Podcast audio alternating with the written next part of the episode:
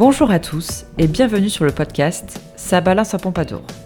Né en 2020, d'une volonté de faire découvrir les courses hippiques autrement, grâce aux professionnels qui vous racontent leur histoire, leur métier, leur parcours, à travers leurs œufs de passionnés, pour que les courses n'aient plus aucun secret pour vous. Réalisé depuis trois saisons en vidéo, Ça balance à Pompadour est désormais un podcast où vous pourrez retrouver tous les invités au micro de Rémi Pinault et Thibaut Dupuis. Bonne écoute Ça tourne Bonjour à tous, bienvenue pour la nouvelle saison de Sa Balance à Pompadour. Bonjour Thibaut. Bonjour Rémi et bonjour à notre invité. Bonjour Madame Bernard. Bonjour messieurs. Bonjour Madame Bernard, on reçoit une fidèle du meeting de Pompadour. Tout à fait, quelqu'un qui vient très souvent nous voir et qui vient avec beaucoup de plaisir. Et nous, on est ravis de vous recevoir pour cette première de Sa Balance à Pompadour pour la saison 2022.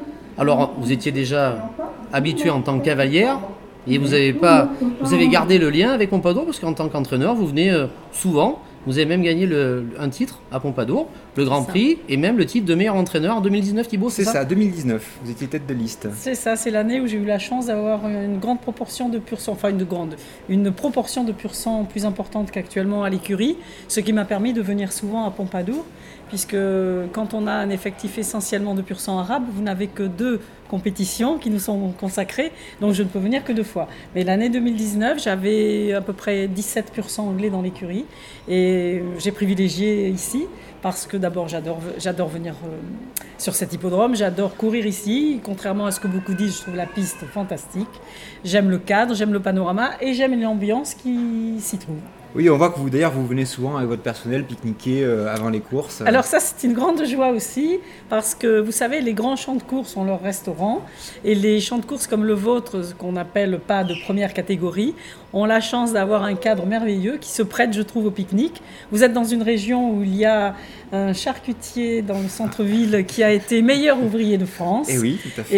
Et j'avoue que je suis relativement gourmande. Et quand je viens, c'est le, le premier plaisir, c'est d'aller faire les courses en arrivant de bonne heure et de pique-niquer sous vos arbres merveilleux. Et centenaires sûrement. Et tout à fait, je pense Ouais. que nos arbres sont là depuis un, un certain temps. C'est ça. Donc, on, on- on le sait maintenant, vous êtes spécialisé dans les pur sang arabes. Euh, pourquoi Vous, l'étiez déjà avant avec votre mari? C'est quelque Oui. chose que vous avez voulu garder, conserver, les Alors, pur sang arabes? c'est pas du tout un choix de ma part, mais j'en suis très très très contente. Mais ce n'est absolument pas un choix. Euh, quand nous, dans notre première vie avec euh, Jean-François, nous avions 90% de pur sang anglais dans l'écurie et 10% de pur sang arabe. Nous nous sommes expatriés trois années à partir de 2002 jusqu'en 2005 dans le Golfe Persique. Et lorsque nous sommes rentrés, sur les désirs de mon mari, qui voulait absolument rentrer, malgré cette expérience merveilleuse que l'on a connue dans le Golfe.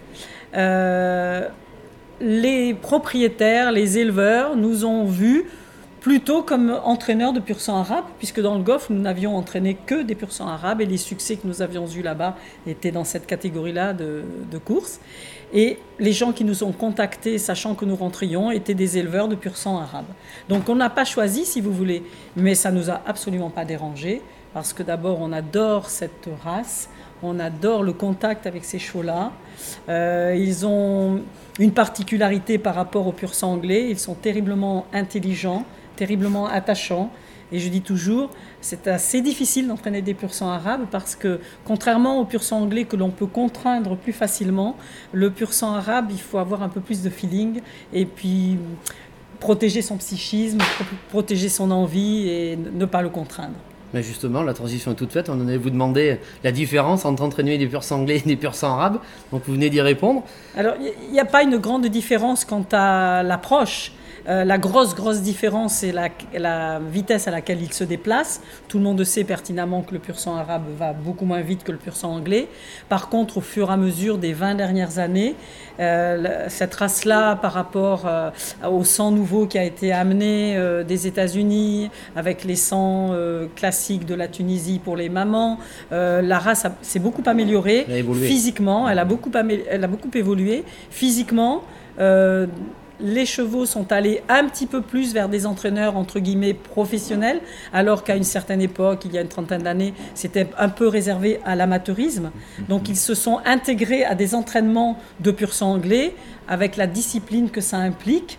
Et les chevaux sont devenus plus sages, plus droits et on sont allés de plus en plus vite. Et aujourd'hui, lorsqu'on regarde une course de groupe euh, à Longchamp pendant le week-end de l'Arc, euh, visuellement, à part peut-être un peu le port de queue et la vitesse quand on regarde les chronomètres, mais visuellement, on a vraiment l'impression de s'être énormément rapproché du pur sang La anglais. différence est de moins en moins flagrante. Tout à fait, tout à fait. Que ce soit dans le physique, puisque les choses se sont éloignées beaucoup du physique de chevaux de show, Mhm. hein, qui était beaucoup plus euh, arabisé dans la Oui, tête, euh, dans le port de queue justement. Le, le physique d'un pur sang arabe aujourd'hui s'approche un peu plus du physique du pur sang anglais. Et euh, en termes d'effectifs, à l'heure actuelle, euh, combien de, de chevaux avez-vous dans, dans vos installations? Alors, il y a 70 chevaux à l'écurie. Pour vous dire très exactement, il y a euh, 68 chevaux de pur sang arabe et 2 anglo-arabes. D'accord. Voilà. Et puis j'ai une petite deux ans aussi qui vient d'arriver, euh, donc euh, ça fait 71. Voilà. D'accord. Vous êtes installé à la test. Voilà, je suis installée euh, avec cette grande chance sur les hippodromes de la Teste, avec d'excellentes infrastructures pour travailler. Le cadre de vie, comme vous devez vous en douter, puisque nous sommes sur le bassin d'Arcachon, est assez agréable. Mhm. Euh, nous sommes là depuis fort longtemps. Mon mari avait fait le choix, étant né dans la région parisienne, d'abandonner Paris et de venir dans le sud-ouest. Il avait fait le choix de la Teste. Et puis, bon, ben, tout, tout naturellement, quand nous sommes rentrés du Golfe, nous sommes revenus sur l'hippodrome de la Teste. D'accord. Et combien de, combien de salariés avez-vous J'ai euh 24 salariés. Ah, donc c'est vraiment une grosse entreprise. euh, Oui, c'est une grosse entreprise. J'ai la chance jusqu'à aujourd'hui d'avoir des propriétaires qui me permettent de continuer à travailler, euh, comme on dit dans le jargon, à l'ancienne, c'est-à-dire avec quatre lots tous les matins, ce qui permet de- d'avoir beaucoup de personnel, de pouvoir privilégier le bien-être, de sortir les chevaux longtemps, de faire les soins euh, adéquats et d'avoir une véritable écurie du soir avec une présence euh, pour euh, un peu différente de ce qui se pratique aujourd'hui parce que malheureusement c'est pas forcément un choix mais il y a beaucoup de confrères qui ont du mal avec des effectifs un peu plus importants que le mien de trouver le personnel Eh oui. suffisant pour travailler encore à l'ancienne. Les marcheurs ont fait leur apparition dans les écuries, donc l'organisation du travail dans beaucoup d'écuries est un petit peu différente. Mais moi, vu mon âge, je ne sais pas m'adapter. Donc je Donc reste. du coup, vous êtes resté à des méthodes, on va dire pas ancestrales, mais vous êtes un peu... euh, C'est ça. Vous, avez gardé la même méthode, vous n'avez pas Exactement. Rien changé votre... Non, rien n'a changé. La seule chose qui a changé aujourd'hui, je trouve, dans, dans mon écurie, c'est quelque chose qui a été très agréable, c'est-à-dire l'évolution de la diététique animale. Et nous avons à notre disposition, à à l'époque, nous avions de l'avoine, euh, des carottes et pas grand-chose d'autre. Aujourd'hui, tout le monde s'est penché sur cette diététique. Nous avons des nourritures tout à fait sophistiquées où tout a été euh, économisé par rapport aux quantités, tout a été optimisé par rapport à la qualité et à l'énergie. Donc nous avons des nourritures euh, très agréables à distribuer, que l'on peut transporter à l'étranger, des nourritures que l'on peut donner chaudes et humides, euh, ne changeant pas. Je trouve que c'est énorme et pour moi c'est la plus grosse évolution aujourd'hui. Donc vous avez une ration adaptée pour chaque cheval ou c'est la même pour tout le monde? Alors, les rations, justement, sont les mêmes pour tout le monde, excepté quelques exceptions comme les gros mangeurs. Par contre, dans la gamme que j'utilise, et beaucoup de gammes sont comme ça, vous avez, vous avez énormément de variétés, de qualité de nourriture et de qualité d'énergie, de quantité d'énergie, et vous adaptez la nourriture au travail de votre cheval, mais vous gardez toujours la même quantité. Puisqu'on sait aujourd'hui qu'avec toutes ces études vétérinaires qui ont été faites, l'estomac d'un cheval est assez petit au point de vue contenance. Et avant, on avait plutôt l'habitude de les gaver, ce qui était souvent une bêtise. Et aujourd'hui, on a des quantités plus réduites parce qu'on a euh, amélioré justement ces nourritures et qu'on a, qu'on a rassemblé toute l'énergie en une quantité inférieure par rapport au... Bah, c'est Ah, intéressant c'est ce très que vous dites intéressant, parce oui, que oui. je pense que on est le- vous êtes la première personne qu'on qu'on interviewe qui nous parle de, de voilà, qui, euh. Ben moi, je, euh, moi, je trouve, si vous chevaux. voulez monter les choses, l'équitation, elle est classique depuis euh, des, des- des millénaires et on n'a pas changé grand-chose à l'équitation, même que ce soit l'équitation de course. Pour moi, c'est la plus grosse révolution. C'est le fait de pouvoir nourrir les chevaux en extrudant, en, en enlevant toutes les écorces des céréales pour que ça ne fasse pas de place dans l'estomac et l'intestin inutile puisque c'est indigeste et que ce n'est pas énergétique. Donc je trouve que c'est une révolution. Ouais, ben, Ah, on, ben, a- merci, on aura- oui, pour toutes ouais, on ces aura, explications, on aura c'est- appris quelque chose. Donc avant d'être entraîneur, vous étiez cavalière? Oui. Vous avez été une, une cavalière des, des plus fines cravaches, on va dire, de l'Hexagone? J'ai eu beaucoup de chance, c'est ce que je dis toujours dans, dans notre profession, dans l'ensemble de nos professions, que l'on soit à cheval ou à pied, que l'on entraîne. Le cheval fait 80% du travail et le jockey ou l'entraîneur 20%. Ce sont les bons chevaux qui font les hommes de talent. Alors, bien entendu, il y a quelques différences, peut-être dans le soin, peut-être dans l'attention, peut-être un certain don pour acheter des chevaux, par exemple, aux ventes. Il y a certains entraîneurs qui ont un don pour L'œil. cela. Oui, l'œil, voilà. Il y a des entraîneurs euh, dont la réputation n'est plus à faire, qui achètent souvent de très bons poulains aux ventes d'autres entraîneurs qui ont un œil très exercé par rapport à la condition de leurs chevaux, par rapport à juger la qualité très tôt dans la saison. Maintenant, euh, je vous avoue que j'ai préféré ma carrière de cavalière parce que elle a d'abord été très longue. J'ai eu beaucoup de chance parce que dès le début, j'ai monté des bons chevaux. Ma seconde monte euh, a été un gagnant. Et j'ai parcouru le monde puisque j'ai eu la chance d'être plusieurs fois cravache d'or, donc j'ai fait le championnat du monde, ce qui est une expérience extraordinaire. C'est un Voyager esprit. dans, voyager dans différents pays. Oui, euh, mais c'est avec un esprit, si vous voulez, c'était de l'amateurisme, Oui. c'est avec un bel esprit de camaraderie, de sport, de rencontre, euh, de connaissances, puisqu'on fait de la connaissance de pays différents, avec des cultures différentes, des pistes différentes, des entraînements différents, des déroulements de courses différents. Quand on va aux États-Unis et qu'après on monte en Tchécoslovaquie, qui n'existe plus maintenant, c'est la Tchéquie, euh, ce sont deux mondes différents. Donc c'est assez enrichissant.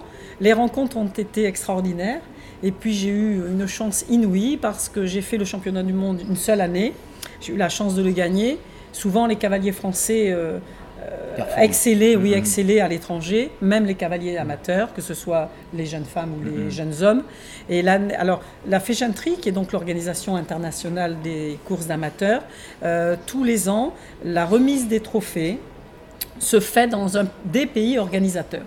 Chaque année, le pays qui reçoit les vainqueurs euh, et, et qui, fait, et qui, a- qui accueille tout le monde pour une immense réception se fait dans un pays différent.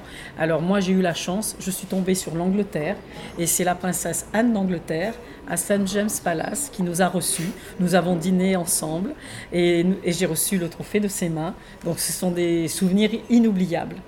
Euh, Quand nous sommes partis dans le golf avec mon mari, euh, je suis la première femme à avoir gagné une course au Sultanat d'Oman devant Sultan, Sa Majesté Sultan Qaboos qui était présent, qui a donc eu l'idée ce jour-là en demandant mais qui est, cette, euh, qui est ce jockey? C'est une femme, malgré que j'ai eu les cheveux courts en- déjà à cette époque.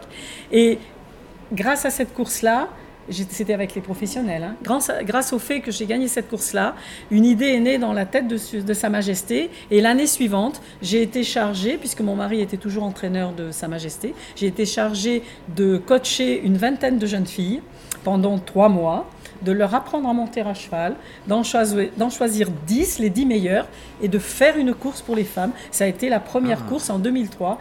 Ça a été la première course pour les femmes au Sultanat d'Oman. ah, Du Voilà. coup, vous avez été un exemple en fait. Oui. Exemple, Ou, je ne sais pas, mais une un pionnière. chemin, voilà, c'est ça. J'ai ouvert Mhm. la porte et il y a une jeune fille qui a fait euh, des- ses armes euh, en Australie, les cours payés par Sa Majesté. Elle a fait une formation accélérée. Elle a fini jockey professionnel à Dubaï et elle a gagné. Donc ça a été une belle émancipation. Et ensuite, le sultanat d'Oman est rentré dans l'organisation internationale de la féjanterie et deux cavalières d'Oman ont fait le tour du monde. Donc ça, ça, fait, ça fait plaisir d'être à l'origine de quelque chose Et comme oui, ça. C'est sûr, vous avez montré la voie en fait. Voilà, c'est ça. Et puis ce passage dans le golfe, qui, dans le golfe Persique, puisqu'avec mon mari, nous avons été une année au- au- à Abu Dhabi, Oui. qui est la capitale des Émirats arabes unis. Tout le monde croit que c'est Dubaï, mais c'est Abu Dhabi. Nous sommes ensuite allés passer deux années au Sultanat d'Oman. Ça a été une expérience extraordinaire. Et je me suis aperçue, après ces trois années-là, que nous étions fort mal informés dans notre pays et que ce qui se passait dans certains pays musulmans, qui ne sont pas des pays extrémistes, qui sont des pays plutôt pacifistes, euh, la religion musulmane n'est pas aussi mauvaise qu'on veut bien nous le faire croire ici. Et lorsque l'on me demande, quand je rentre, lorsqu'on me demande comment sont traitées les femmes euh, au Sultanat d'Oman et euh, aux Émirats arabes unis, ben, je ne peux que leur répondre bien mieux qu'en France. Et ça, c'est une vérité. Le Vraiment. message, euh, Ouais. le message est passé. Justement, en tant que cavalière, si vous deviez détacher une victoire ou un cheval, ça serait le. Que ce Laquelle soit euh, ici ou ailleurs, bien sûr. J'ai eu énormément de plaisir. euh, Peut-être ma première victoire parisienne, euh, il y a fort longtemps, avec un cheval qui s'appelait Beau de Brûle pour monsieur Maurice Prodhomme, qui est le grand-père de la jeune fille Pauline, Pauline. Prodhomme, Ah qui oui. entraîne aujourd'hui.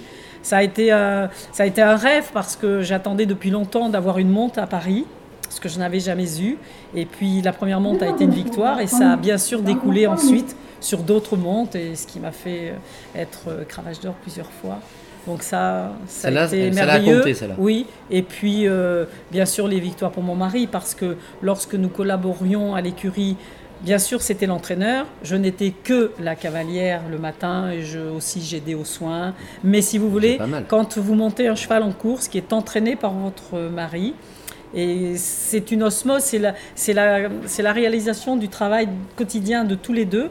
Tout le monde n'a pas la chance de pouvoir partager la même passion dans un couple.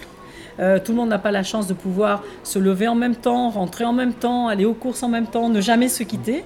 Quand on s'aime profondément et qu'en plus il y a la réussite au bout, sont des cadeaux merveilleux de la vie. C'est la concrétisation en fait. Oui, tout à fait. De, tout- de tous ces efforts du matin, ben, c'était très beau de rentrer à cheval et de voir le sourire de Jean-François, euh, très fier de sa femme.